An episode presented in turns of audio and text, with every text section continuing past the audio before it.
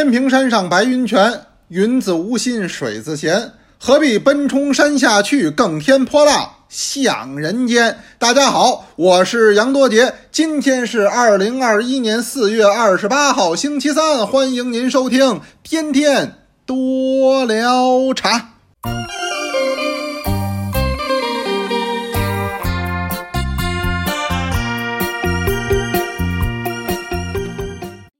昨天啊是周二，周二呢，咱们日常有课。不知道您上了是没上？哎，上了呢，那那是最好；没上，这叫落课了。落课得补课。那我是讲课的，我就得提醒您，您不能嫌我啰嗦。昨儿咱们讲的是正言、半言、周茶这个话题，应该说是所有喝岩茶、爱岩茶，或者说想搞懂岩茶的人都要去涉猎的一个话题，不可回避。那绝不能说正言、半言和周茶没有区别。哎，这不是简单的地域歧视，说怎么着你们这坑比我就好，我这剑比你就强，它确实客观存在，这个也没办法，因为它这是小环境、小气候所决定的，这个有，你不承认这个，我说那您这这不够客观了。岩茶上确实在这方面微妙的差别，它确实有。同时，我也讲到了正言、半言和周茶呀，它的这种划分和它的这种流变。就是到底是怎么来的？打什么时候开始有这种划分的？它又是怎么分的？现在又是怎么说的？这里边包括官方怎么说，包括民间怎么说。所以这堂课的内容还比较丰富。哎，我希望如果落课的同学，人人讲 A P P 啊，您回听，您别搁这儿找。这是天天多聊茶这俩事儿，这是咱们聊天的地儿。但是呢，这三句话离不开茶，因为没办法呢，我就知道这个。哎，我其他的事儿呢，我还不知道，我比您都不如。您要说真是来网购，您各位您得帮助我，是吧？到现在为止，我还不能独立完成，哎，都这程度的。所以诸位呢，都您是我的老师了。但是您说查这件事儿上呢，呃，我还相对的专注一点。哎，咱别的也不会，就把这给您聊好了就得了。没听课的同学，记得补课哦。呃，那天上课的时候，您也发现了，我没在北京。哎，我呢出差了，出差呢到这个江苏，所以刚才我给您念到这首呢，叫做《博云泉》啊，念白了念白云泉，这是白居易的一首诗。呃，这个泉跟茶两者永远分不开，所以您说我这算不算茶诗呢？我觉得也靠边儿。白居易又是爱茶之人，而且他这个心境说得好，叫“天平山上白云泉，是云自无心水自闲”。你这个。老白同志这诗写的就是特符合今天的人的那种心情，哎，那种闲适和那种散淡，再加上一种豁达，所以为什么我们喜欢白居易，包括喜欢他的茶诗呢？有道理。所以今儿我拿这给您开头，因为这也是他咏这个江南的这么一口名泉。同时，今儿讲这话题和这有关系，为什么呢？就在上周六。我讲了一首蔡襄、蔡君墨的茶诗，您还记得吗？此泉何以真？是与真茶语。哎，大家伙儿都在选自己喜欢的这句话啊，就是礼拜一的那个推送上有。那讲的也是茶与水的这个关系啊，也是讨论泉。那个是惠山泉，惠山泉这个是天下第二泉。下第二泉呀，惠山脚板泉水碧清，茶叶泡香甜呀。那么这个惠山泉是天下第二泉，那它也是与茶相关。那咱们是喝茶爱茶之人，您离不开对于水的这个讨论。那上课时候我也说了，我说这个水对于茶相当于宣纸对于国画。那么国画完全就用墨就可以画，不用上色也行，当然可以上色，有颜料。也可以不上色，不上色就完全靠墨。说墨能画画吗？那能。墨分五色，怎么能分出五色来？那是由宣纸的晕染。您再大的国画家，您来张报纸，您给他，他划了去吧。他划了成什么样？他也是大字报，他干不了别的，他没有那效果。茶也是一样，没有水的这个发散呢，那么茶再好，你喝不出好来。所以咱们一聊茶都讨论水。今儿我给您礼拜三呢。给您说的这就是水的事儿，说什么呢？我说自来水儿，有人说没说错吧？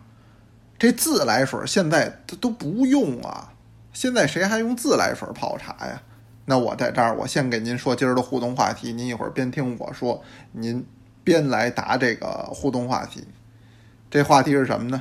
就是您现在泡茶还用自来水吗？您用吗？哎，您您就说这话题就行。我呢，给您聊自来水的事儿。说自来水有的聊吗？太有的聊了。今儿给您专讲自来水。自来水啊，首先来说是一个非常晚近的事物啊，很晚啊，多少年呢？一百年一大关。嗯，甭说诸位了，拿我生人比较晚，我小时候来说，我对自来水的这个印象啊，我在北京啊，还是相对比较稀缺的，比较稀缺的。到什么程度呢？起码我们家没有。我小时候，我们家没有自来水管子。哎，哪儿有呢？我们那院儿里有。我在北京啊，我当时住在前门附近，我们那是一个四合院，这院子不是太大。我们那院子原来还住过这个京剧的名家，叫绿佩芳。绿佩芳先生还是给这个梅兰芳先生傍戏的，哎，他是个小名家。这院子原来就是他的，这院子是个两进的套院，嗯，算是中等规格。我们家就住这院，这院呢就一个自来水管子，就在前院，哎，前院有这么一自来水管子。嗯，那么我以前小时候的一个重要的劳动任务就是打自来水。嗯，拿什么打呢？拿大号可乐瓶子。大号这可乐瓶子，当时我也不懂，是一点五升是两升，反正就是这种大瓶子。那么每天呢，起来以后，先上前边这自来水管子这儿接两瓶子自来水儿，哎，这两瓶子搁到我们家窗台上。那会儿我们家住后院，呃，穿过这过道就到后院，这把它搁在窗台上。因为为什么呢？上午就用这个，用没了呢还叫我，我还打去。啊，这也也是个任务啊，也是个任务。您琢磨琢磨，这水好几斤，它也不轻呢。前院后院这么跑，那就说那会儿我们家家里还是没有自来水的，那您就可见这自来水稀缺不稀缺？就起码还不是人人家都有。我小时候啊，走到我们那条胡同里边，我还见过什么呢？就是不是我们那个都有一个门楼嘛，就是都是四合院嘛，四合院那门呢，它是木头的，木头上面钉铁牌儿。呃，它那个门牌号码是个红牌儿，哎，你像我们家那会儿住南楼草原七号院，这七号是个红牌儿，红牌儿边上呢有一蓝牌儿，我们那院没有啊，我见着有的院就有那蓝牌儿，也是个铁牌，都生锈了，一看就比那红牌年头多，哎，一看就很多年了。我就问我奶奶，我说这蓝牌是什么意思呢？老太太跟我说什么意思呢？就是说这个当年就是自来水公司给定的牌。什么意思呢？就是说有蓝牌的这个院儿，这就是这院儿里通了自来水了。那我才知道，就是说要在我之前，那还不是说家家户户没有的问题，甚至不是每一个院子都有，它只有一些院子有自来水。你就可见这自来水今天好像觉得不怎么着，很正常，但在不久的之前，这都是挺稀缺的一个事儿。起码拿我生活的这城市北京来讲。这这个还是挺稀缺的，而且那会儿那自来水啊，真不容易。夏天还好说，一到冬天受了洋罪了。怎么了呢？诸位，您可能都不知道，那会儿北京冬天真冷。您就说我们这个自来水啊，这这您甭说泡茶了，泡茶肯定就用这水了，那都喝花茶。泡茶、熬粥、洗脸、做饭，就全是这水。那你说这水它宝贵不宝贵？太宝贵了。可是呢？还不老有，一到冬天完了，怎么了？就冻了。这可能现在真都没有这经验了。我给您说，那就是说那水龙头那会儿啊，就那院里那水龙头，它真是在院里，它是露天的。北京那会儿又特冷，一到冬天零下十多度特正常。这导致一什么结果呢？你那水龙头里边不是有点存水吗？你打完上这水不有点存在这里边吗？就这一点水，它隔着这水管能给你冻上。这要冻上，这可罪孽了。这怎么罪孽了呢？那打不开了，下边这水上不来，上面是一冰坨子。那这一个院儿，你眼瞧着今天你就沏不上茶，你就喝不上茶，那为什么没水呀？这怎么办呢？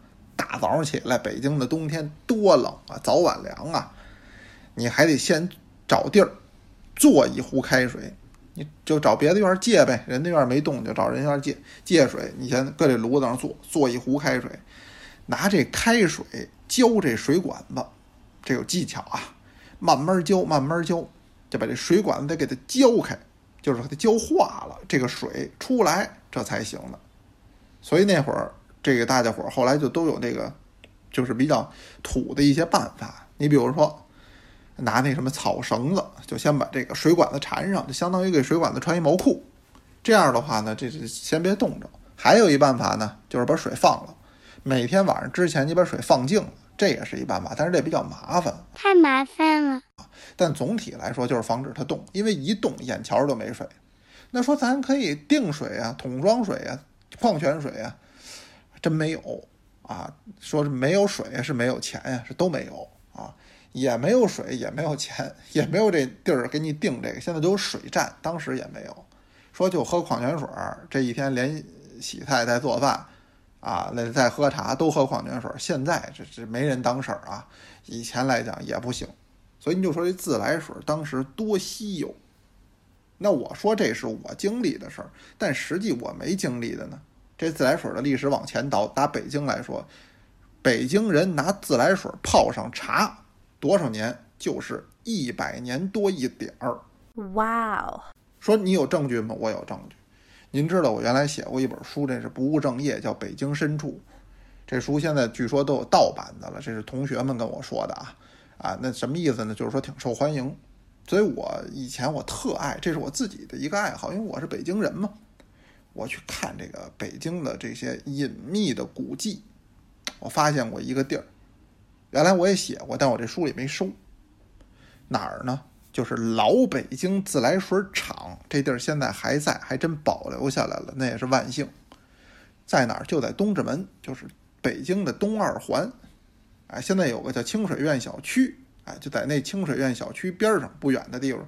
我不知道现在还对外开放不对外开放。我当时去的时候是联系好的这个主管部门，人家带着我们参观的。现在是怎么个情况，我还真不清楚。但是这地儿肯定还在，所有的建筑都保留下来了。您说自来水厂有什么可看的？我跟您说倍儿棒，真的。这自来水厂别的不说，就那建筑纯德式的，洋范儿的。我第一次去，我都觉得我说这是教堂啊，还是大礼堂？什么意思？不是，您去了就知道，那就是自来水厂原来那水亭子，一德式的建筑，就跟那小宫殿似的啊，就是圆的，四面抱柱。您就甭说这主建筑了，我跟您说，就现在自来水厂那烟囱。就当年那烟囱啊，我就没见过这么漂亮的烟囱。人家说这自来水厂烟囱有什么新鲜的？嘿，我跟您说，烟囱要好看了，它也好看着呢，真的。咱那烟囱不都一般都是圆的吗？它这烟囱地道不是圆的，它八棱的。您您您说您见着了吗？后来很少修这种是八棱的烟囱，说是烟囱，看着跟小宝塔似的，而且呢，这檐口上还都有装饰。当时我们去的时候，那装饰还都在。现在我觉得可能更好了，因为修了。我去那会儿还没有真正说修呢。那么它这个当年都是叫糯米灌浆啊，磨砖对缝，这不是混凝土，这不是混凝土啊，这胜似混凝土，这倍儿结实。你甭看一百多年了，这一点儿都不动，就就这么好啊。对了，哎呦，不错哦。这个明眼人一看您就懂，这就德式建筑。这中德风格有一个混搭，就是它那亭子也是上边还有点琉璃瓦，下边是这么着的。哎，那这德国人建东西，他确实地道啊。别的不说，他结实啊。啊这一百多年了没问题。说这自来水厂什么时候了？你老说一百多年，一百多年的，那我就得给您说，咱们拿北京说啊，这自来水它的这个历史了，就这建这厂，就是这自来水进北京的一个开端。你没有自来水厂，你提不上自来水进京啊，对不对？什么时候呢？清末，清末，清末啊，有这么一天，慈禧太后呢和这个袁世凯俩人呢，俩人聊天咱说叫聊天实际人叫奏对，就是这个皇上或者太后问你话，你呢答。慈禧太后问什么问题呢？这问题实际特主要，啊，也特必要。什么呢？是关于消防的问题。您知道以前中国都是木质结构的建筑。咱们那个砖石很少，您到这个外国看，它那大城堡啊、大教堂啊都是石头的，它相对来讲它抗这个火灾能力强。中国这不行，中国主要是木质结构，或者说白了叫砖木结构，那架子都是木头的。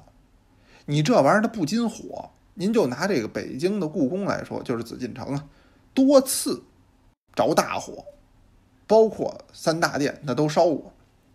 慈禧太后很关心这个问题，哎，那么就是说，我们这个呃现在已经进入到了比较新的时代了。他也接触洋人，他也知道了。他说：“咱们这个消防方面有没有什么好的办法？也不光是紫禁城啊，咱们这京城这么大，那如果有了火灾，咱们以后怎么能够呃更好的解决呢？因为这已经有先见之明了。”啊，没有多长时间之前，其实北京那著名不有商业街叫大石烂儿，现在您到旅游还去看，这大石烂儿啊，就在清末的时候就着过大火，那这烧真是烧一老实的，整个一个大石烂儿全烧光了。为什么呀？它就是房跟房挨得太紧，又都是木头的，这只要借一点风，这火，这是火头啊，这火讲火头，这火头打房顶上这么一窜，一过一大片，一过一大片，你救不了，你你怎么救？你你拿盆泼，啊，你拿瓢舀，那都不可能啊！所以慈禧太后就问说：“这个消防怎么办？”袁世凯答三个字：“自来水儿。”说自来水儿能解决这问题。如果咱们这城里以后通了自来水儿了，那这个取水很方便的。再有点火，马上取来水，水是源源不断的，那么就可以把这个扑灭了。这远要比自己一盆一盆的泼那水强得多。说袁世凯怎么懂自来水呢？他没不懂。袁世凯啊，他以前一直在哪儿呢？天津。现在你也知道，天津那袁世凯的遗迹还不少。这个天津，这是冷知识啊，比北京早用上自来水十多年。它是一八九八年它就用上自来水了。天津是开埠城市，那有很多的使馆区人家需要用，所以它早就有自来水，也早就有自来水厂。北京呢，它它闭塞呀，它是帝都啊，它什么东西都靠后，所以天津人泡茶早就拿自来水泡了，北京还不行。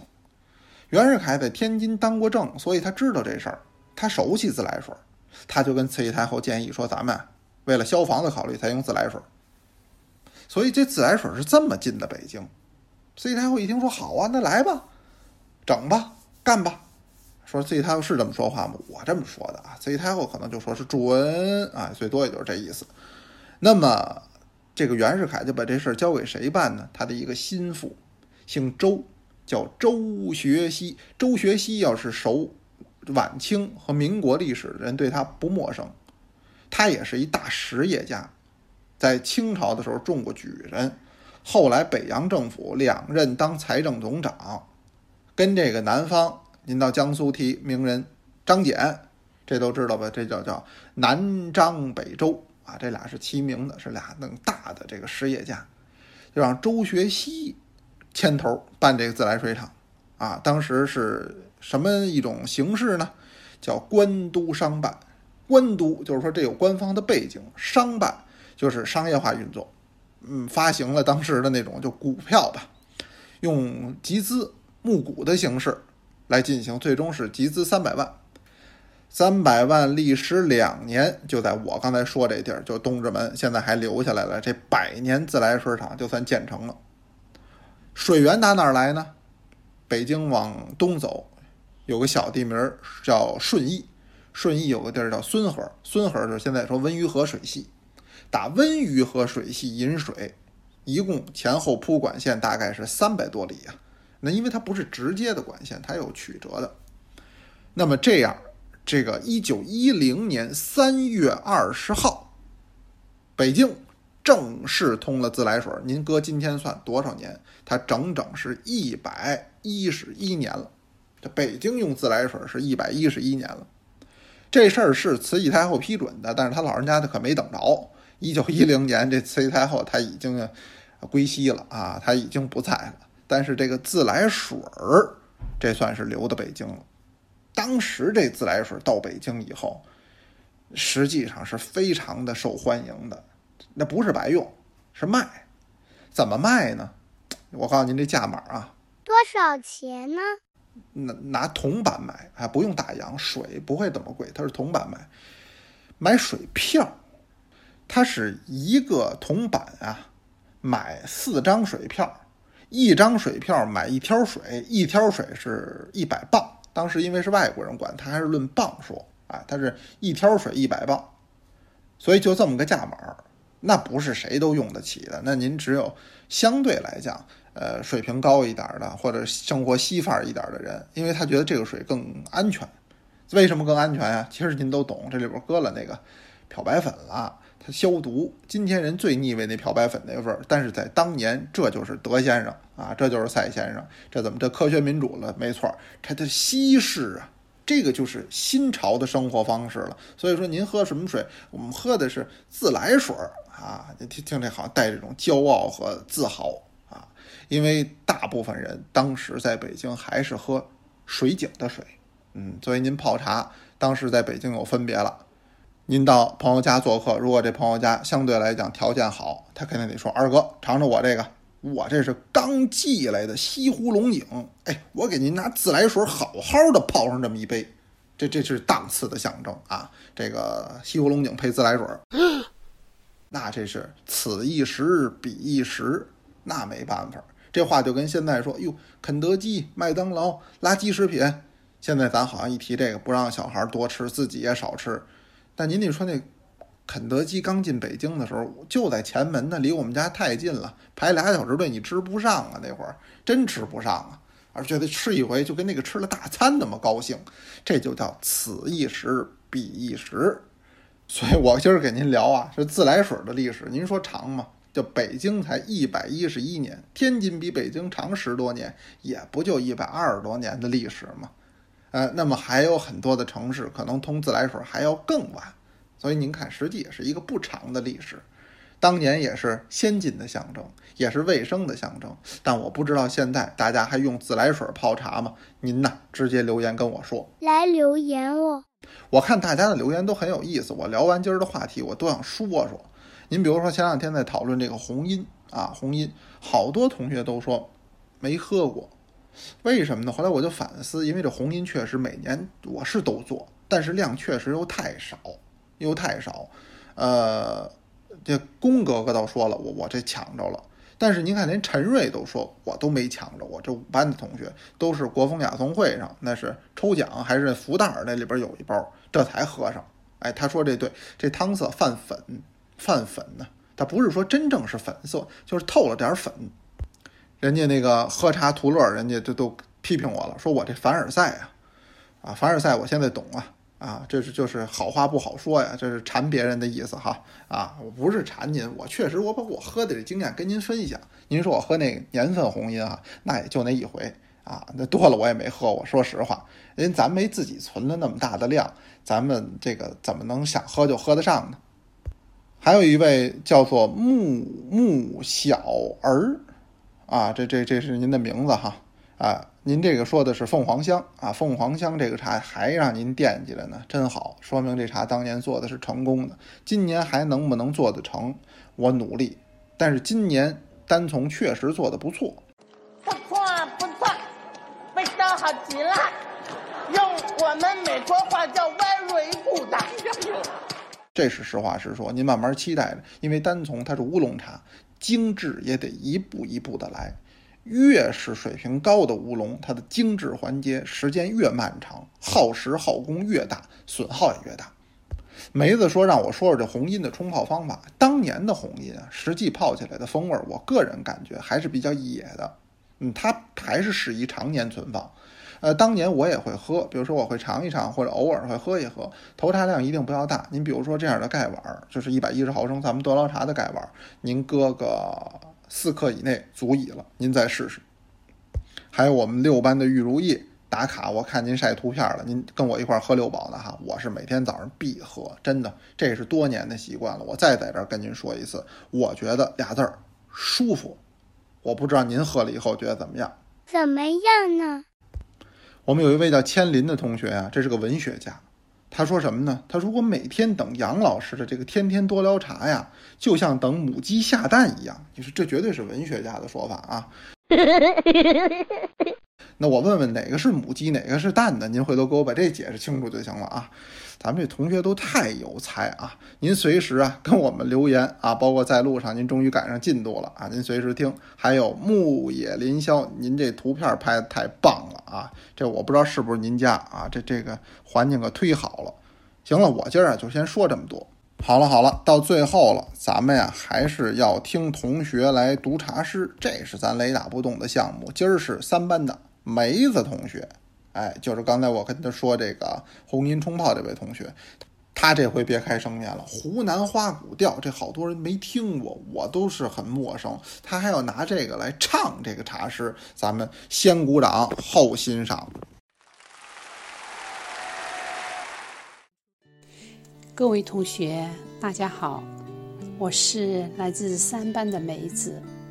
今天我用湖南的花鼓调来为大家唱一首白居易的茶诗《赠东陵王十三》。携手持边月，开尽足下风。去处只九里，破碎见茶宫。举去东西间，连夜老少同。人来为伴风，衣裳作渔翁。人来为伴风。衣裳作渔翁，唱的不好，还是小时候，嗯，喜欢唱花鼓调，都几十年了，唱起来有一点生疏，嗯，唱的不好，请大家多多包涵，谢谢。唱的很好。刚才啊，是梅子同学给我们用他的这种家乡方式演绎的这个茶诗啊，我觉得很好。咱们同学就是各有特色，因为咱们德劳茶同学来自天南地北，您在这儿哪儿的爱茶人您都能认识，好吧？那我今儿先说这么多，咱们是有问也有答，天天多聊茶，咱们明天呀接着聊。同学们，明天见哦。